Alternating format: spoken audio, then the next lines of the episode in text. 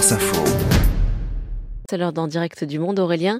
Et nous sommes ce matin au Niger. Oui, Claire, avec Stanislas Poyer, notre correspondant sur place, le Niger qui a un nouvel hymne national. L'Assemblée a adopté euh, à l'unanimité jeudi dernier ce nouvel hymne pour remplacer la nigérienne qui était utilisée depuis l'indépendance du pays. Ce nouveau chant s'intitule Pour l'honneur de la patrie. Alors Stanislas, euh, pour quelle raison le, le Niger a-t-il décidé euh, de changer comme ça d'hymne national? Alors ça faisait longtemps que la nigérienne était critiquée au Niger. Ce morceau, il a été composé en 1961, soit un an après l'indépendance du pays, par un compositeur français, Maurice Albert Thierret. Alors si le gouvernement reconnaissait à cet hymne toutes les valeurs d'attachement à l'identité nationale et à la paix, il lui reprochait, je cite, certaines insuffisances, en particulier le paternalisme.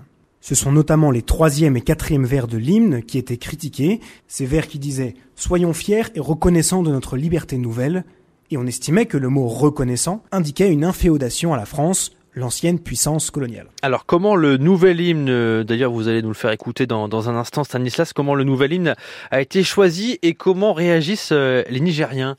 Alors le projet, il avait été annoncé dès 2019 par l'ancien président Issoufou, et un groupe d'élus et d'experts avait été mis en place pour plancher sur de nouvelles paroles et une nouvelle mélodie.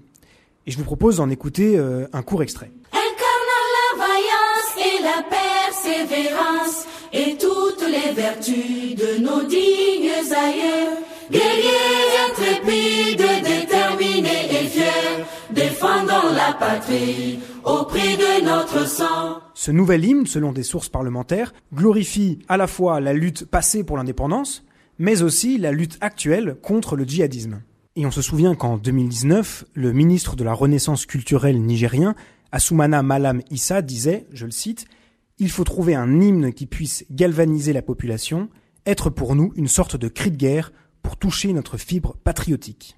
Alors du côté de l'opposition, on salue le changement d'hymne, mais on raille la volonté affichée du gouvernement d'exprimer un affranchissement envers la France, l'ancienne puissance coloniale, quand le pays, le Niger, accueille aujourd'hui l'essentiel des soldats français au Sahel. Quant aux quelques Nigériens avec qui j'ai pu euh, discuter, ils se sentent assez peu concernés par ce changement.